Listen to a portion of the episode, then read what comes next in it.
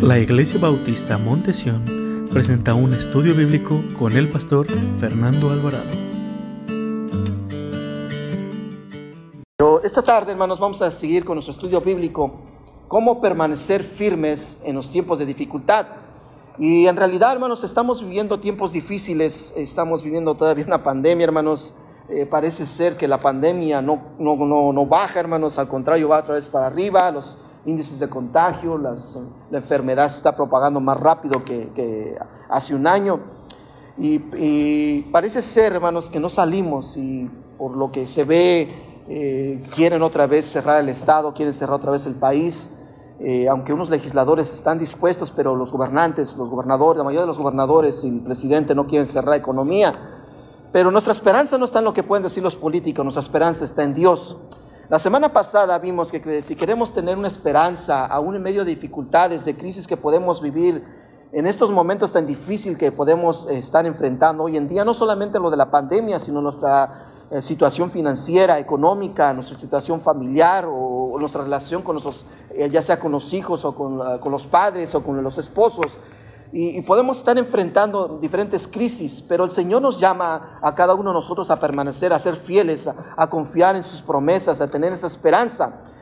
Y esa esperanza la vimos el domingo pasado, que nuestra esperanza se llama Dios y nuestra esperanza eh, debe estar enfocada en el Señor. Pero el jueves vimos que nuestra esperanza es viva, porque el Señor Jesús vive, Él no está en esa cruz, Él no, Él no permanece en esa cruz, Él no está en esa, en esa tumba, Él venció la tumba, Él venció la muerte y Él resucitó de entre los muertos, es el primogénito, Él es el, Hijo de Dios y ahora está a la diestra de Dios Padre y por eso nuestra esperanza es viva, porque Él vive y nuestra esperanza eh, es real y eso se debe ver una realidad cuando nosotros confesamos eh, y creemos en Jesús como nuestro Señor y nuestro Salvador. Y nuestra esperanza, aún en medio de las dificultades, está en Jesús. Pero esta tarde le quiero llevar rápidamente, ya oramos, ahora vamos, sígame con su vista, al primer libro de Pedro, capítulo 2, y vamos a estar leyendo desde versículo 4 al versículo 10. Y rápidamente le voy a dar una introducción para entender lo que está sucediendo eh, eh, cuando Pedro, perdón, estaba escribiendo esta preciosa carta. La Biblia dice en el versículo 4 del capítulo 2, de la primera uh, carta del apóstol San Pedro, dice la Biblia, acercándonos a Él, ¿a quién? A, Jesucristo, a Jesucristo, piedra viva, desechada ciertamente por los hombres, mas para Dios escogida y preciosa. Vosotros también, como piedras vivas, sed edificadas como casa espiritual y sacerdocio santo, para ofrecer sacrificios espirituales aceptables a Dios por medio de Jesucristo, por lo cual también contiene la escritura, he aquí, pongo en Sión la, la principal piedra del ángulo escogida preciosa, y el que creyere en él no será avergonzado. Para vosotros, pues, los que creéis, él es precioso. Para, para los que no creen, la piedra que los edificadores desecharon ha venido a ser la cabeza de ángulo y piedra de tropiezo y roca que hace caer, porque, porque tropiezan en la palabra siendo desobedientes, a la cual no fueron también destinados. Mas vosotros sois linaje escogido, real sacerdocio, nación santa, pueblo adquirido por Dios, para que anunciéis las virtudes de aquel que os llamó de las tinieblas a su luz admirable. Vosotros que en otro tiempo no erais no erais pueblo, pero ahora sois pueblo de Dios, que en otro tiempo no habéis alcanzado misericordia, pero ahora habéis alcanzado misericordia. Aquí el apóstol Pedro, hermanos, su, su, carta va dirigida principalmente a las iglesias, a los cristianos, que en ese tiempo estaban siendo perseguidas por el imperio romano, principalmente por Nerón. Como les dije la semana pasada, Nerón fue un emperador romano terrible que estaba persiguiendo a los, cristianos. Este hombre fue el que eh, eh, persiguía a los cristianos, fue el que quemó también el templo, pero también nos dice la historia que este hombre quemó, incendió a Roma. Ya se le hizo fácil culpar a los cristianos, como los cristianos eran los que para todo era el mal, era, era, era, era mal vistos en ese tiempo los cristianos. Eh, Nerón eh, se le hizo fácil culpar a los cristianos que se había eh, consumido en flamas de fuego Roma. Y Nerón empezó una persecución en contra de los cristianos. Como les dije, hermanos, Este hombre fue causante de muchas muertes de diferentes santos. Le puedo decir que el apóstol Pablo, hermanos, eh, encarcelado en Roma, este hombre, hermanos, le mandó a decapitar. También este hombre es el causante de que un hombre llamado Juan Marcos, el escritor del Evangelio de Marcos, fuera atado con sus pies a un caballo y fue arrastrado por las calles de Roma hasta que muriera. Este hombre también se le atribuye la crucifixión con la cabeza para abajo al apóstol Pedro, que donde también fue muerto. Y a diferentes cristianos que estaban predicando, que seguían al Señor, el apóstol Pedro, guiado por el Espíritu Santo, empieza a escribir esta preciosa carta para animar, para fortalecer a la iglesia que estaba pasando tiempos difíciles, un tiempo de persecución, un tiempo de, de, donde la, la iglesia estaba siendo acechada por por, las diferentes ah, causas del Evangelio.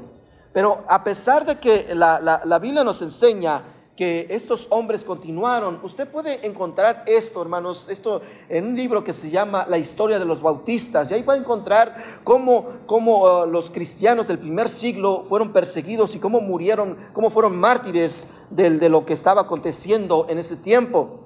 Pero el apóstol Pedro empieza a escribir una carta a, los cristianos de esa época. Por eso este día quiero continuar con el estudio de la primera carta del apóstol San Pedro y vamos a reflexionar en, esto, en este precioso texto que acabamos de leer eh, para que primeramente comprendamos que nosotros los cristianos necesitamos, necesitamos tener algo bien claro en nuestra vida y es algo muy importante que tenemos que tener bien claro. Que en los tiempos de dificultad, hermanos, hay dos cosas que el cristiano no debe de olvidar. ¿Y qué cosas son esas que el cristiano no debe de olvidar que deben ser importantes en la vida cristiana? ¿Sabe qué es? La identidad y propósito. El cristiano no debe de olvidar su identidad y su propósito. Ambas están entrelazadas y se complementan, pues un cristiano que no tiene bien clara su identidad no puede comprender cuál es el propósito de su vida en este planeta, en este mundo. Porque si no sabe cuál es su identidad, ¿cómo va a saber el propósito de su vida? Es, por ejemplo, que si usted tiene un trabajo y puede tener cualquier puesto, usted puede ser contador o puede hacer cualquier cosa en la empresa, pero usted tiene una identidad y, y, usted ya sabe el propósito que va a hacer en ese trabajo. Al igual en la vida cristiana, usted debe tener una identidad y con eso usted va a saber el propósito que Dios tiene para su vida.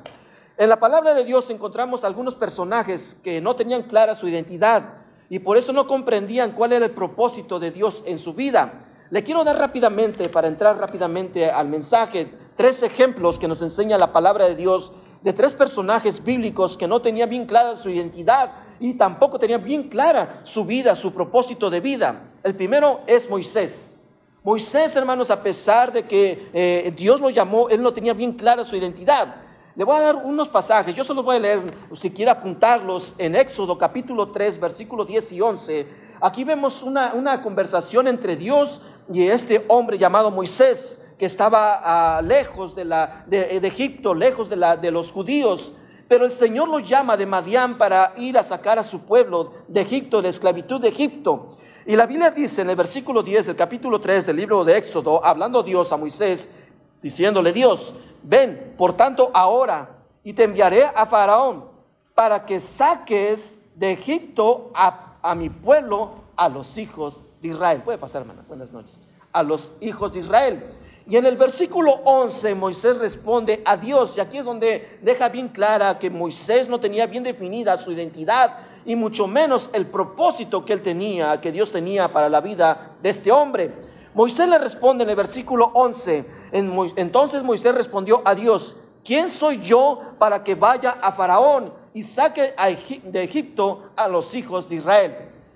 Moisés no tenía bien definido cuál era su propósito, pero mucho menos su identidad. Moisés había olvidado que él pertenecía al pueblo escogido de Dios, a los hijos de Israel. Dios no iba a llamar a cualquiera, Dios no iba a llamar a un egipcio, Dios no iba a llamar a un cananeo, Dios iba a llamar a alguien de su pueblo. Y ese era Moisés. Moisés no tenía quién era su identidad ni cuál era su propósito. Por eso Dios le dice, ve a Faraón, pero la Biblia nos dice que Moisés le dice a Dios, ¿quién soy yo, Dios, para que vaya y saque de Egipto a los hijos de Israel?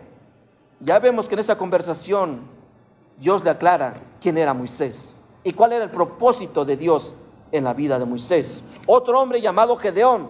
Si también lo puede apuntar en el libro de los jueces, capítulo 6, versículo 14 al 15, aquí nos dice la Biblia que, eh, que el pueblo de Israel ya se había vuelto un, pueblo idólatra, y por esto lo que traía era que era conquistado por sus enemigos. Y el Señor levantaba diferentes líderes, y entre unos de esos líderes eran jueces, después de que ya Israel ya estaba en la tierra prometida. Y en el libro de jueces, capítulo 6, versículo 14, dice la Biblia, Dios hablándole a Gedeón, haciéndole el llamado para que haga la obra de Dios, para que vaya y libere al pueblo de Israel de los marianitas. Dice la Biblia en el versículo 14, y mirándole Jehová le dijo, ven con esta tu fuerza y salvarás a Israel de la mano de los marianitas. No te envío yo, aquí Dios le está diciendo, yo soy el que te envío, Gedeón, ve y, y saca y libera a mi pueblo. Entonces, versículo 15 dice, entonces le respondió, hablando Gedeón, ah, Señor mío, ¿cómo, con qué salvaré yo a Israel? He aquí que mi familia es pobre en Manasés y yo el menor de la casa de mi padre. Aquí vemos a otro hombre que no tenía bien identificada su identidad.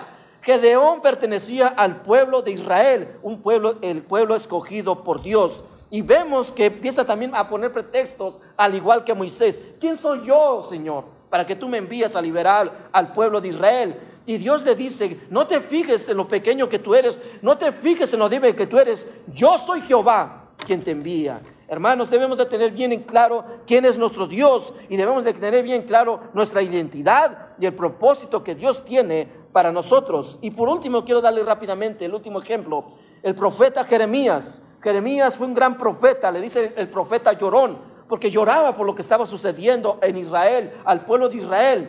Y Dios lo llama a este hombre para que profetice y escriba un poderoso libro, que es el libro de Jeremías. Pero aquí el Señor cuando llama a Jeremías también le hace, un, le hace un llamado, pero también Jeremías no tenía bien identificado su identidad, no sabía el propósito de su vida en Jeremías capítulo 1, versículo 4 al 8, si lo quiere apuntar, yo se lo voy a leer, dice la palabra de Dios.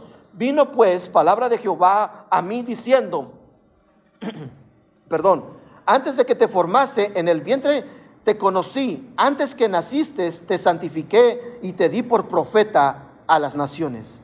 Eso es lo que le está diciendo Dios a Jeremías. Yo te conozco desde el vientre de tu madre, diciéndole a Jeremías. Yo te sabía desde que te estabas formando dentro de tu madre. Yo te conozco. Yo te santifiqué y te parté para mí, dice el Señor. Pero mire, quiero mostrarle lo que contesta. Lo que contesta Jeremías. Y yo dije, ah, Señor, he aquí, no sé hablar porque soy niño. No tenía identidad y no tenía propósito. Hermanos, cuando, no, cuando Dios nos llama, hermanos, es porque somos pueblo de Dios.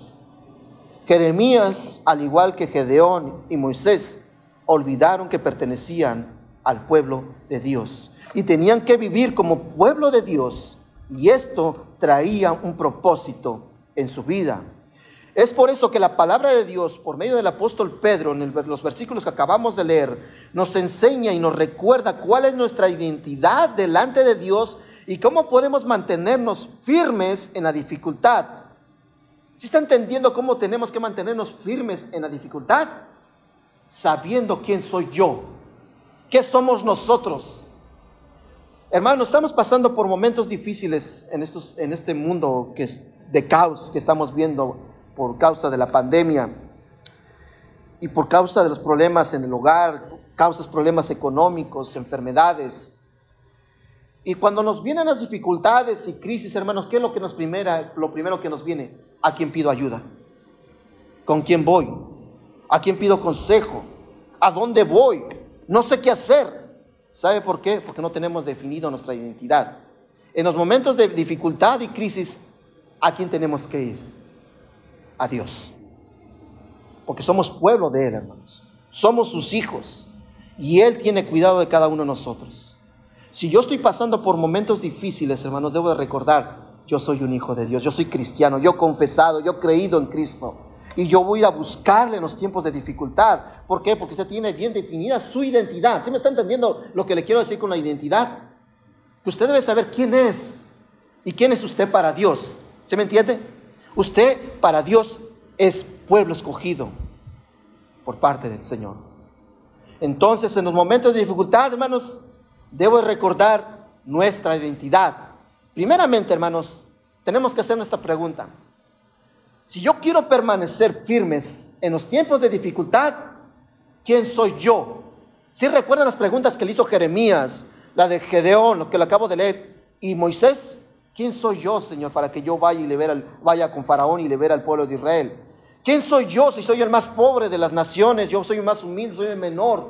¿Quién soy yo, Señor, si soy como un niño? ¿Por qué me has escogido a mí? ¿Y sabe qué nos dice el Señor? A cada uno de nosotros, ¿quién somos nosotros? ¿Sabe quién somos? Somos pueblo de Dios. Tenemos que tener bien definida nuestra identidad. En los momentos de dificultad, hermanos, y crisis, debemos de saber quiénes somos nosotros. ¿Sabe quiénes somos nosotros? Pueblo escogido de Dios. Miren lo que dice en la primera carta del apóstol San Pedro. Ahí mismo, hermano, nos vamos a mover. Capítulo 2, nada más la primera parte del versículo 9. La primera parte, hermanos. Mas vosotros, ¿qué hermanos?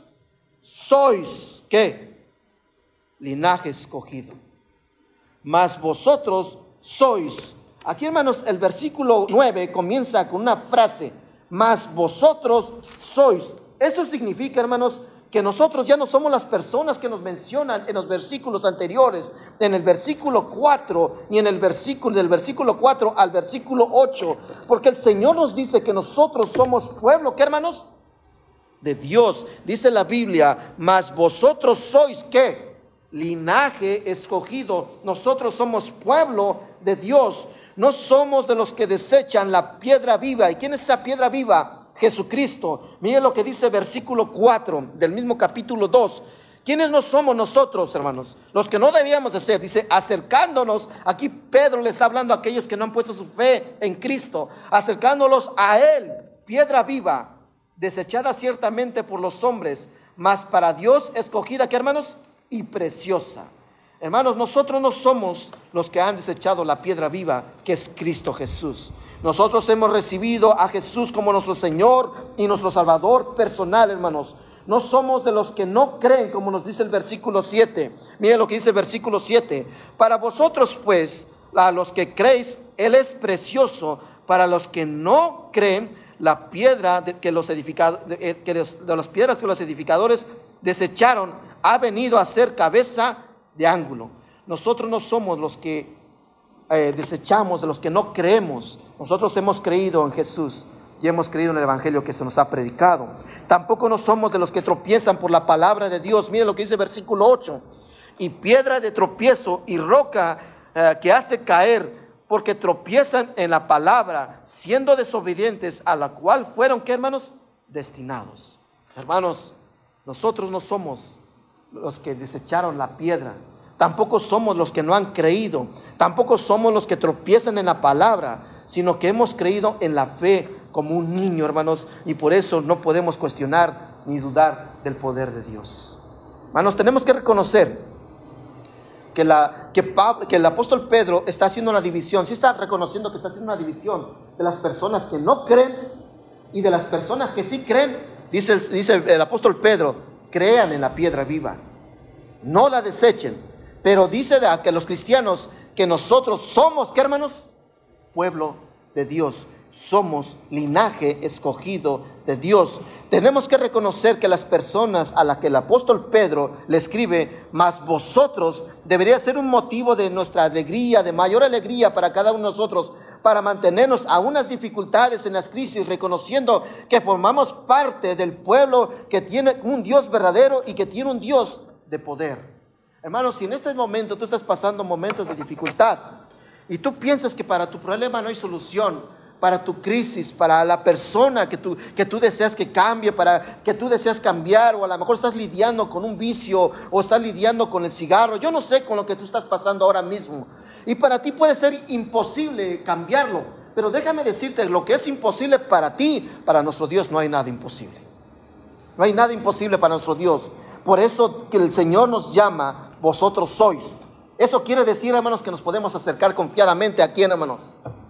A Dios porque le pertenecemos a Él. Somos pueblo escogido de nuestro Dios. Hermano, ¿hay algo imposible para el Señor, hermanos? ¿Hay algo que le impida a Jesús hacer por nosotros? ¿Hay un problema más grande que nuestro Dios, hermanos? ¿Hay un vicio, una dificultad que nuestro Dios no pueda resolver? ¿Que nos pueda ayudar? ¿Que nos pueda dar nuestra, su, protección? ¿Que nos, puede, que nos pueda ah, suplir nuestras necesidades? ¿Hay algo imposible para el Señor? Por eso el apóstol Pedro nos recuerda, recuerden quiénes son ustedes. Es la identidad. Usted tiene una, tarjeta de licencia de manejo, hermanos, que la conocemos como ID. Y ahí viene quién es usted, hermanos. ¿A qué estado eh, está, eh, de qué estado vive usted? Y ahí viene su domicilio, vienen sus datos. Eso es lo que nos quiere decir el apóstol Pedro. Ustedes tienen una identificación. Cristo se identificó con ustedes porque Él murió por nuestros pecados y ahora Él, eh, nuestra, fe está puesta en Él porque es la piedra viva. Por eso nos debemos de identificar en el Señor. ¿Por qué? Porque somos pueblo de Dios. También somos linaje escogido, porque es lo que nos dice en el versículo 9. Vosotros sois, ¿qué hermanos? Linaje escogido. ¿Sabe qué tiene que ver esto en la palabra, en, el griego, hermanos? Linaje. Y a lo mejor usted ya lo sabe también. ¿Sabe qué tiene que ver esta palabra linaje? Familia. Familia. Usted puede decir, yo soy linaje de fulano, de tal, de tal antepasado. ¿Sí me entiende? Cuando dice el apóstol Pedro, más vosotros sois linaje, somos familia del Señor, hermanos. Es decir, que el apóstol Pedro nos recuerda que no solamente somos parte de su pueblo, sino que también por medio de Jesucristo somos parte de la familia de Dios. Si se ha puesto a pensar, ¿por qué nos decimos hermanos entre los cristianos, hermanos? ¿Se ha puesto a pensar por qué nos llamamos hermanos? Hermanos en Cristo. Hermana, ¿cómo está? Hermano, ¿cómo está? Porque somos una familia, hermanos. Y esa familia la venimos a hacer cuando creemos en Jesucristo. Por eso nos decimos hermanos. Porque Él es nuestro qué, hermanos? Nuestro Padre Celestial. Y nosotros somos sus hijos. Y como hijos, ¿cómo se hablan entre hijos? ¿No se hablan entre hermanos? ¿Cómo estás, hermano? ¿Cómo estás, hermana? Ahora, ¿cómo te fue, hermana? ¿Cómo te fue, hermano? Por eso nos decimos hermanos. Porque somos familia de Dios, hermanos. ¿Se está entendiendo? Ahora le quiero hacer una pregunta. ¿No cree que nuestro Dios, siendo de su, familia, Él no tenga la seguridad para darnos la provisión económica, hermanos? Siendo de, si, él, si es nuestro Padre Celestial, Él no nos dé la seguridad de la protección, aún de los peligros que podamos estar, eh, eh, que nos acechen día con día. ¿Usted cree que no tenemos la seguridad de nuestra salvación? ¿No tenemos esa seguridad que nuestro Padre puede cubrir todas nuestras, todas nuestras necesidades?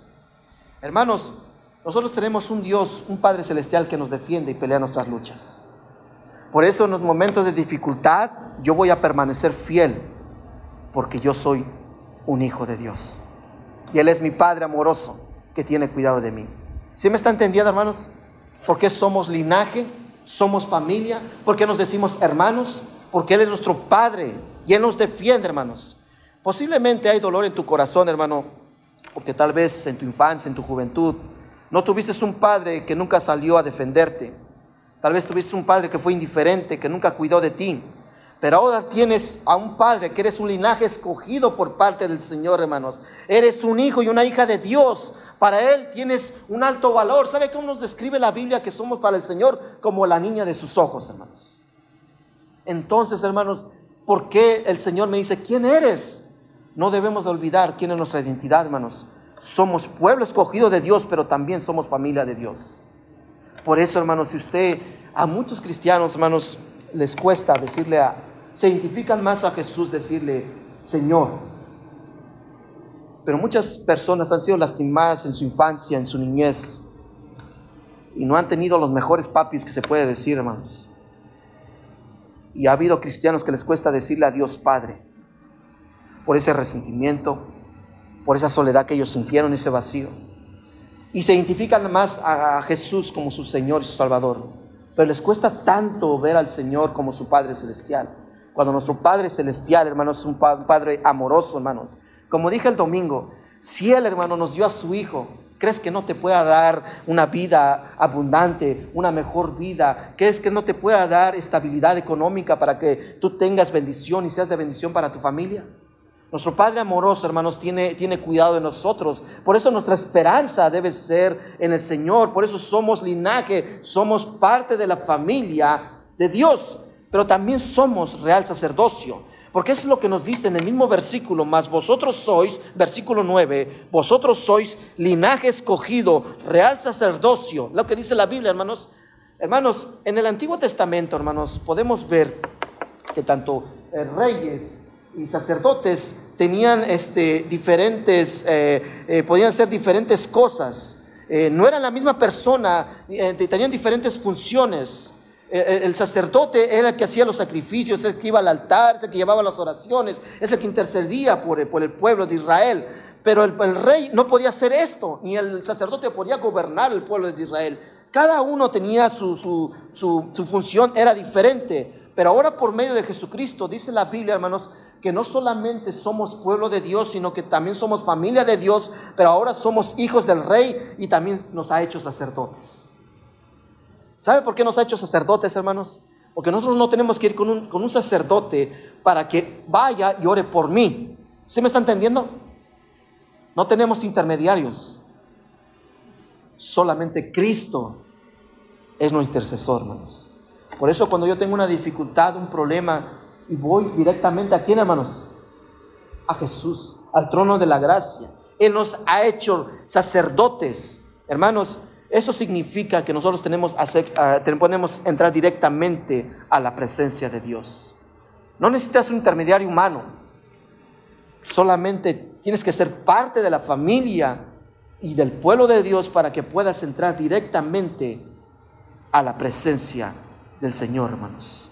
Hermanos, tengamos algo bien claro. Si queremos mantenernos firmes en las dificultades, tenemos que entrar confiadamente a la presencia de nuestro Padre Celestial. Hermanos, usted como padre o madre o como hijo, cuando usted quería algo, eh, ¿a quién van los hijos a pedirle directamente? ¿Al vecino o a los padres? Necesito un pantalón necesito un consejo, necesito que me ayudes. ¿Me puedes ayudar en la tarea? ¿Con quién van los hijos, hermanos? ¿No con los padres? ¿No creen que los cristianos debíamos hacer lo mismo con nuestro Padre Celestial? Señor, tengo tal problema y no sé qué hacer. Eh, he buscado trabajo, Señor, y pareciera que se me cierran las puertas. Le busco solución a este problema y parece que no, no toco puertas y nadie me las abre. Recuerda que de la palabra de Dios dice el Señor que Él es el que abre y cierra puertas, hermanos. Si tenemos un problema, una dificultad, podemos ir confiadamente a la presencia de Dios. Hermanos, ¿cómo vamos a permanecer firmes si no confiamos en Dios? En momentos de dificultad tenemos que ir a la presencia del Señor. Cuando usted tiene un problema legal, ¿a quién busca? A un abogado, ¿no, hermanos? Cuando tienes un problema de salud, ¿a quién vas a buscar? ¿Al abogado a un doctor? Vas a ir con el doctor, ¿no? Al igual los hijos de Dios, hermanos. Cuando tenemos una dificultad o una crisis, ¿a quién debemos acudir? Al Padre de los cielos, a nuestro Padre celestial, porque Él nos ha dado ese acceso directo para entrar a su, a su presencia.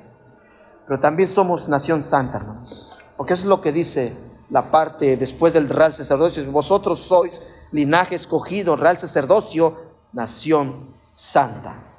Cuando estamos pasando tiempos de dificultad, hermanos, una de las artimañas más usadas por el enemigo es que nos trae nuestros errores y nuestros pecados, haciéndonos creer que Dios nunca acudirá a nuestra ayuda, hermanos. Y lamentablemente, hermanos, es lo que cometemos muchos de nosotros. A mí me encanta la historia del hijo pródigo, porque si alguien nos podemos ver reflejados, cada uno de nosotros en el hijo pródigo. La Biblia nos dice que ese hijo pródigo era el hijo menor, que este padre tenía dos hijos, y el hijo menor le pidió su herencia. Y el padre dice que se la dio, ¿no, hermanos? La herencia. Dice que se fue el muchacho a qué hizo? A malgastar su herencia con rameras, en una vida desordenada. Y después que ya no tenía nada, dice la Biblia que este muchacho comía de lo que comían los animales, los cerdos. Y él se recordaba cuando vivía bajo el seno de su padre. Y este joven decía que en la casa de su padre sus siervos comían mejor que él. Y él en su mente decía la Biblia que cuando volvió en sí, dice, cuando vio hasta dónde había caído este muchacho, que recordó, dice, yo voy con mi padre y le voy a decir a mi padre, Padre, he pecado contra el cielo y contra ti.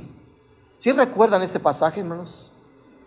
Pero nos dice la Biblia que cuando este muchacho iba de regreso, hermanos, que todavía ni le terminaba de decir esto a su padre, Padre, he pecado contra ti y contra el cielo, que todavía ni terminaba esta frase, cuando desde lejos dice que todos los días el padre miraba a ver si venía su hijo, su hijo menor, el que había despilfarrado su herencia, que había tenido una vida desordenada. Y dice la Biblia que desde lejos vio a ese muchacho, hermanos. Y dice la Biblia que este padre, hermanos, corrió hacia él. Hermanos, en los tiempos bíblicos, usted sabe que usaban túnicas. ¿Sí conocen las túnicas, hermanos? Que llegaban hasta los, hasta los tobillos. Y una túnica, ustedes como damas saben que hasta con un vestido no puede correr, ¿cierto o no? ¿Saben qué hacían esas túnicas, hermanas? Hermanos, tenían un, lazo y ese lazo eh, lo, podían meter entre las piernas y se formaba como un pantalón para que tuviera más movilidad los hombres. De ahí viene la creación del pantalón, hermanos. Pero tenías que alzarte tantito hasta los tobillos las, las, túnicas. Y eso en los tiempos bíblicos, ¿sabe qué era, hermanos? Era vergüenza, era humillación. Cuando este corrió a ver a su, hijo, dice que lo abrazó, lo besó y le puso un anillo, le, dio nuevas vestiduras y lo, lo, trajo a su casa hizo una fiesta, hizo un gran banquete, hermanos. Y dice la Biblia que el hijo mayor se enojó. ¿Sí recuerdan? ¿Sabe que nosotros somos como el hijo mayor, hermanos? Cuando venimos, hermanos, destrozados, que hemos pecado, que hemos hecho cosas malas en nuestro pasado, lo que menos quieres es que te restreguen lo que tú has vivido. Que te estén diciendo, hiciste esto, y eh, eres esto, y eres un borracho, eres un alcohólico. Y lo que menos quieres es que te digan eso. ¿Sabe que esas son las artimañas del enemigo, hermanos? traer nuestro pasado para que tú sientas que no tienes la protección y la ayuda de Dios, para que tú te sientas que tienes una vida miserable y que, tú sientas que le has fallado a todo mundo, que le has fallado a Dios, que has cometido muchos errores y que Dios nunca va a acudir a, resolver tus problemas, a, a tu ayuda. Pero hermanos, el Señor nos recuerda que por medio del apóstol Pedro, que para el Señor somos nación santa. ¿Sabe qué significa santa? Apartado para Dios nos recuerda que Él no nos, Él no nos ve como nos ve el mundo, Él nos ve con ojos de amor. ¿Sí me entiende? Dios nunca te va a traer tu pasado, hermanos. Nunca te va, te va, te va a lastimar el Señor. Hermanos, la mujer samaritana. Dice la Biblia que cuando Jesús iba, era necesario ir por Samaria, que tenía sed del Señor. Y mandó, él se sentó en un pozo y mandó a sus discípulos a comprar comida. Y ahí estaba, en una de esas horas, fue una mujer samaritana, hermanos, que dice la Biblia que sacaba, sacaba agua de sus cántaros. Dice la Biblia que empezó una conversación con el Señor. Y, el Señor eh, empieza a hablar con esta mujer y dice, dame de beber. Y la mujer le da de beber, hermanos. Y, empieza a maravillarse de lo que el Señor estaba hablando. Y le dice, le dice esta, esta, esta, esta mujer a, al Señor, que, el que vaya por su esposo. Y esta mujer le dice que no tiene marido. Y dice el Señor, bien has dicho. Y el que tienes ahorita no es tu marido. Hermanos, ¿cuántas veces nosotros restregamos a las personas su pasado, hermanos? Pero el Señor, hermano, no es así. El Señor recuerda, hermanos, que nos mira con ojos de amor, no como nos ve el mundo, hermanos. Él no, él, no ve nuestros errores ni los trae en, el, en el presente sino que nos ve con la sangre que fue derramada por Cristo por cada uno de nosotros. Y somos limpiados con la sangre de su Hijo amado que fue derramada en la cruz del Calvario. Por eso somos una nación santa, porque somos apartados por el Señor. Y por último, ¿quiénes somos? Somos propiedad de Dios. Miren lo que dice la última parte del, del versículo 9, del versículo del capítulo 2 Dice, uh, a leer todo junto, dice más, vosotros sois linaje escogido, real sacerdocio, nación santa, pueblo que hermanos, adquirido por Dios para que anunciare las virtudes de aquel que os llamó de las tinieblas a su luz admirable. Antes de conocer a Cristo, hermanos, el pecado era nuestro dueño y nos esclavizaba en la forma que vivíamos. Y estábamos sujetos a nuestro pecado y a sus demandas. Y hacíamos todo lo que nos complacían en el pecado. Pero Dios pagó el más alto precio para comprar nuestra libertad. Él pagó con su sangre, la, sangre de Jesucristo, para hacernos libres de la condenación del pecado. Si Dios no fue indiferente a nuestra esclavitud del pecado para rescatarnos, Él fue capaz en su amor de entregar a su Hijo Jesucristo. ¿Cómo no podemos creer, hermanos, que Él será, que Él será, que Él será indiferente a nuestra enfermedad? ¿Cómo podemos creer que será indiferente a nuestra necesidad, hermanos? Si Dios nos ha dado a su Hijo, hermanos, ¿usted cree que no nos podrá suplir nuestras necesidades? de lo que nos haga falta, de lo que podamos estar sufriendo. En tiempo de dificultad, hermanos, podemos estar firmes y confiados que si nuestro Dios nos rescató de la condenación, Él hará lo, necesario para sacarnos de la aflicción. Hermanos, ¿cómo necesitamos la ayuda de Dios? Pedro nos está recordando a cada uno de nosotros. Recuerden quiénes son ustedes. No olviden su identidad. Son pueblo de Dios. Son familia de Dios. Son una nación santa, escogida, apartada por el Señor pertenecen a Dios, ya no pertenecen al pecado, ya no pertenecen a ese mundo. Dios los librará de la condenación, Dios los librará de la aflicción. ¿Qué no hará por nosotros nuestro Dios, hermanos?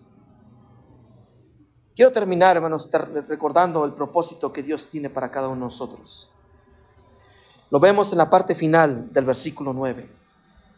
Dice, para que anunciéis las virtudes de aquel que os llamó de las tinieblas a su luz admirable. Hermanos, somos pueblo de Dios y hemos sido llamados a anunciar las virtudes, es decir, anunciar el amor, la gracia, la misericordia de aquel que nos llamó de las tinieblas a su luz. En los tiempos de dificultad, dificultad en nuestra vida, hermanos, son una oportunidad para poder anunciar a todos los que, que, tenemos un Dios amoroso, hermanos, que tiene poder, que tenemos un Dios que tiene misericordia para todo aquel que le busca con un corazón sincero, con un corazón contrito y con un corazón humillado.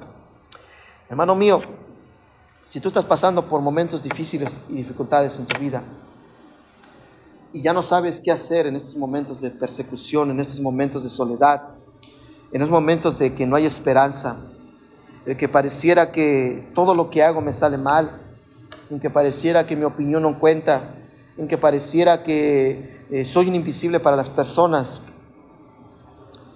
para Dios no eres indiferente. Dios tiene un propósito en tu vida. Dios desea que, recuerdes quién eres tú. Hermanos, si somos pueblo de Dios, si somos familia de Dios, ¿por qué te sientes mal? ¿Por qué vives o tratas de vivir como si no tuvieras valor en tu vida, si no, eh, si no nadie te valorara? Ante los ojos de Cristo tienes un alto valor, porque Él dio tu vida, Él dio su vida por ti y por mí. Si estás pasando por momentos de dificultad en estos momentos, ya sabes a quién acudir. Ya no, no, busques eh, que te lean las cartas, no busques eh, leer tu horóscopo, no busques opiniones de otras personas. Busca la palabra del Señor, busca la presencia de Dios. Si en estos momentos de dificultad sientes un gran vacío en tu corazón y dices al Señor, ya no sé qué hacer, Señor. Bueno, yo me he encontrado con personas que han dicho que ya no hay esperanza para ellos. Dice, hermano, ¿tú crees que así como soy, tú crees que Dios puede hacer algo en mi vida? Dios puede hacer muchas cosas en su vida, pero solamente debes de creer y poner tu fe en Cristo. Y debes de confiar en sus promesas. Hermano, en esta tarde yo quiero decirte que Dios nunca, nunca nos va a abandonar. Quiero leerte algo rápido, hermanos, y, con esto quiero terminar. Eh, quiero leértelo, si quiere acompañarme al Salmo 46. Y ya con esto termino, hermanos. Salmo 46. Y si te gusta marcar tu Biblia, hermano, marca este, este, este precioso salmo. Salmo 46. Yo sé que te va a ayudar de mucho este salmo. Salmo 46, mire lo que dice versículo 1. Dios es nuestro amparo y fortaleza, nuestro pronto auxilio en qué hermanos? En las tribulaciones. Por tanto, no temeremos aunque la tierra sea removida y se traspasen los montes al corazón del mar, aunque bramen y se turben sus aguas y tiemblen los montes a causa de su braveza, de braveza del río de sus corrientes alegrará la ciudad de Dios, el santuario de las moradas del Altísimo. Dios está en medio de donde, hermanos, de ella no será conmovida. Dios la ayudará a clarear la mañana, bramaron las naciones, titubearon los reinos. Dios él, dio él su voz y se derribó la tierra. Jehová de los ejércitos, ¿qué hermanos? Está con nosotros, nuestro refugio. Él es el Dios de Jacob. Venid y ved las obras de Jehová que ha puesto asolamientos en la tierra, que hace cesar las guerras hasta los fines de la tierra, que quiebra el arco, corta la lanza y quema los carros en el fuego. Estad quietos y qué hermanos, y conoced que, soy, que, que yo soy Dios. Seré exaltado entre las naciones, enaltecido será en la tierra. Jehová de los ejércitos, ¿qué hermanos? Está con nosotros, nuestro refugio y qué hermanos? El Dios de Jacob. En los tiempos de dificultad, ¿dónde se quiere refugiar este hermano? Cuando está pasando más problemas, ¿en quién se quiere refugiar? Cuando tenemos bastantes problemas, ¿qué es lo que más deseamos? Que alguien nos diga, yo estoy contigo. No te preocupes, todo va a salir bien. ¿Y qué dice este precioso salmo? Dios es nuestra, nuestro ¿qué? amparo y fortaleza. ¿En quién está mi confianza? y mi esperanza. Si usted está pasando momentos de dificultad, hermanos, ¿quién debe ser su amparo y su fortaleza? Cristo. El amparo es donde usted se refugia, ¿no, hermanos? Donde va a estar protegido del peligro. ¿Y cuáles son las fortalezas? Son los muros para ser protegido de los ¿qué? De los enemigos. Dios pone un muro para que sea protegido por la protección divina de los problemas, de las crisis que vienen. Y por eso dice que Él es nuestro amparo y nuestra fortaleza. ¿A quién acudirá, hermanos? A Dios. ¿Y qué dice el 46.10? Estad quietos y conoced que, ¿qué, hermanos? Que yo soy Dios. En los tiempos de dificultad, hermanos, es estar quieto y dejar que Dios obre. Que Él haga su obra eterna. Por eso Él es mi amparo y mi fortaleza. ¿Quiénes somos nosotros? Somos pueblo escogido de nuestro Dios. En los tiempos de dificultad debo de permanecer porque es que hermanos, mi Dios y yo soy su hijo y Él cuidará de mí. Oremos. Padre, te damos gracias Señor por tu palabra y pedimos en esta noche Señor que aunque fue un estudio sencillo, simple, pero con mucha verdad Señor, que en los tiempos de dificultad olvidamos quiénes somos. En los momentos de peligro olvidamos a quién pertenecemos. Y en el, en el tiempo de tomar decisiones, olvidamos que somos apartados. Padre Celestial, si en esta tarde, en esta noche, las personas que están aquí o los que nos están viendo por la red social, los que escucharán el audio después, Señor, están pasando por momentos de dificultad, sea económicos, sea de enfermedades, sea familiares, sea de cualquier índole, Señor. Y hemos llegado al extremo de que ya no sé qué hacer, no sé dónde refugiarme, no sé cómo permanecer, no sé cómo luchar, no sé cómo pelear estas guerras, no sé cómo seguir batallando con, esta, con este problema. Hoy en esta noche, Señor, nos has recordado que usted es nuestro Dios y nosotros somos pueblos de usted, Señor. Y que si no olvidamos quiénes somos, no vamos a olvidar nuestro propósito que usted ha definido para cada uno de nosotros. Tal vez aquí alguien todavía esté lidiando, batallando con su, con su forma de ser, con su forma de pensar, con su forma de reaccionar, o con el problema que ahora mismo está batallando, Señor. Pero ahora venimos delante de ti y sabemos que en quién nos debemos refugiar, porque tú eres nuestro pronto escudo, tú eres nuestra fortaleza y nuestro amparo. ¿A quién iremos, Señor? Solamente a ti, al Dios Todopoderoso. Que tú, como dice el Salmo, si las, el mar brama, si las olas se levantarán, tú eres el que aquietarás las olas y así harás con nuestros problemas, con nuestras crisis. Si se levantarán naciones en contra de nosotros, tú, Señor, nos darás la protección. Si se levantará maligno contra nosotros, enfermedad o pestilencia, tú nos darás la sanidad, porque tú eres nuestro Dios y nuestro Padre celestial, nuestro Padre amoroso. Por eso en esta noche reconocemos que somos pueblo tuyo y te pertenecemos, Señor.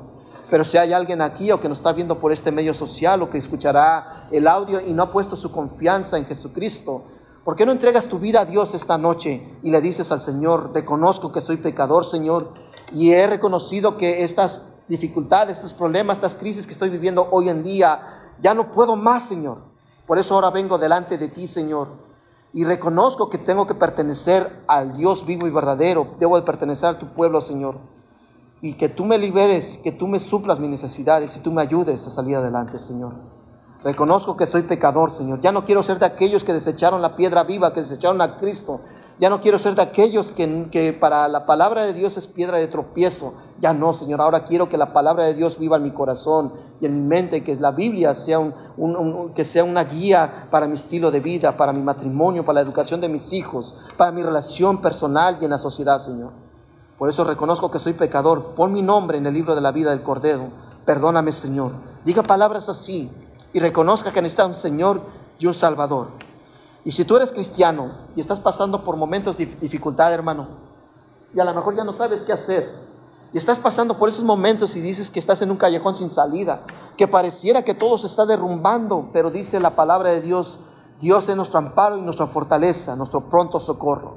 A Él acudiremos porque es nuestro Padre amoroso. Hermanos, si Él nos dio a su Hijo, si Él nos dio la sanación, si Él nos, dio la, nos salvó de la condenación eterna, ¿qué no hará por nosotros, hermanos? Él suplirá nuestras necesidades. Cualquier obstáculo, cualquier problema que tengamos, estaremos confiados, porque nuestro Dios está con nosotros. Si ahora mismo estás pasando un momento de dificultad, ven al Señor. Entrégale tus problemas, tus cargas. Ven a la presencia de Jesucristo, nuestro pronto auxilio, nuestro pronto socorro, nuestro castillo fuerte. Ven al Señor y pon tus cargas. Ya no las estés cargando tú, entrégaselas a Cristo. Solamente así, hermanos, vamos a permanecer en medio de las dificultades y crisis, porque somos pueblo escogido del Señor. Padre, te damos gracias, Señor, y pedimos de tu bendición. Te damos gracias, Padre, y te pedimos, Señor, que el próximo domingo, Señor, nos hables por medio de tu palabra, Señor.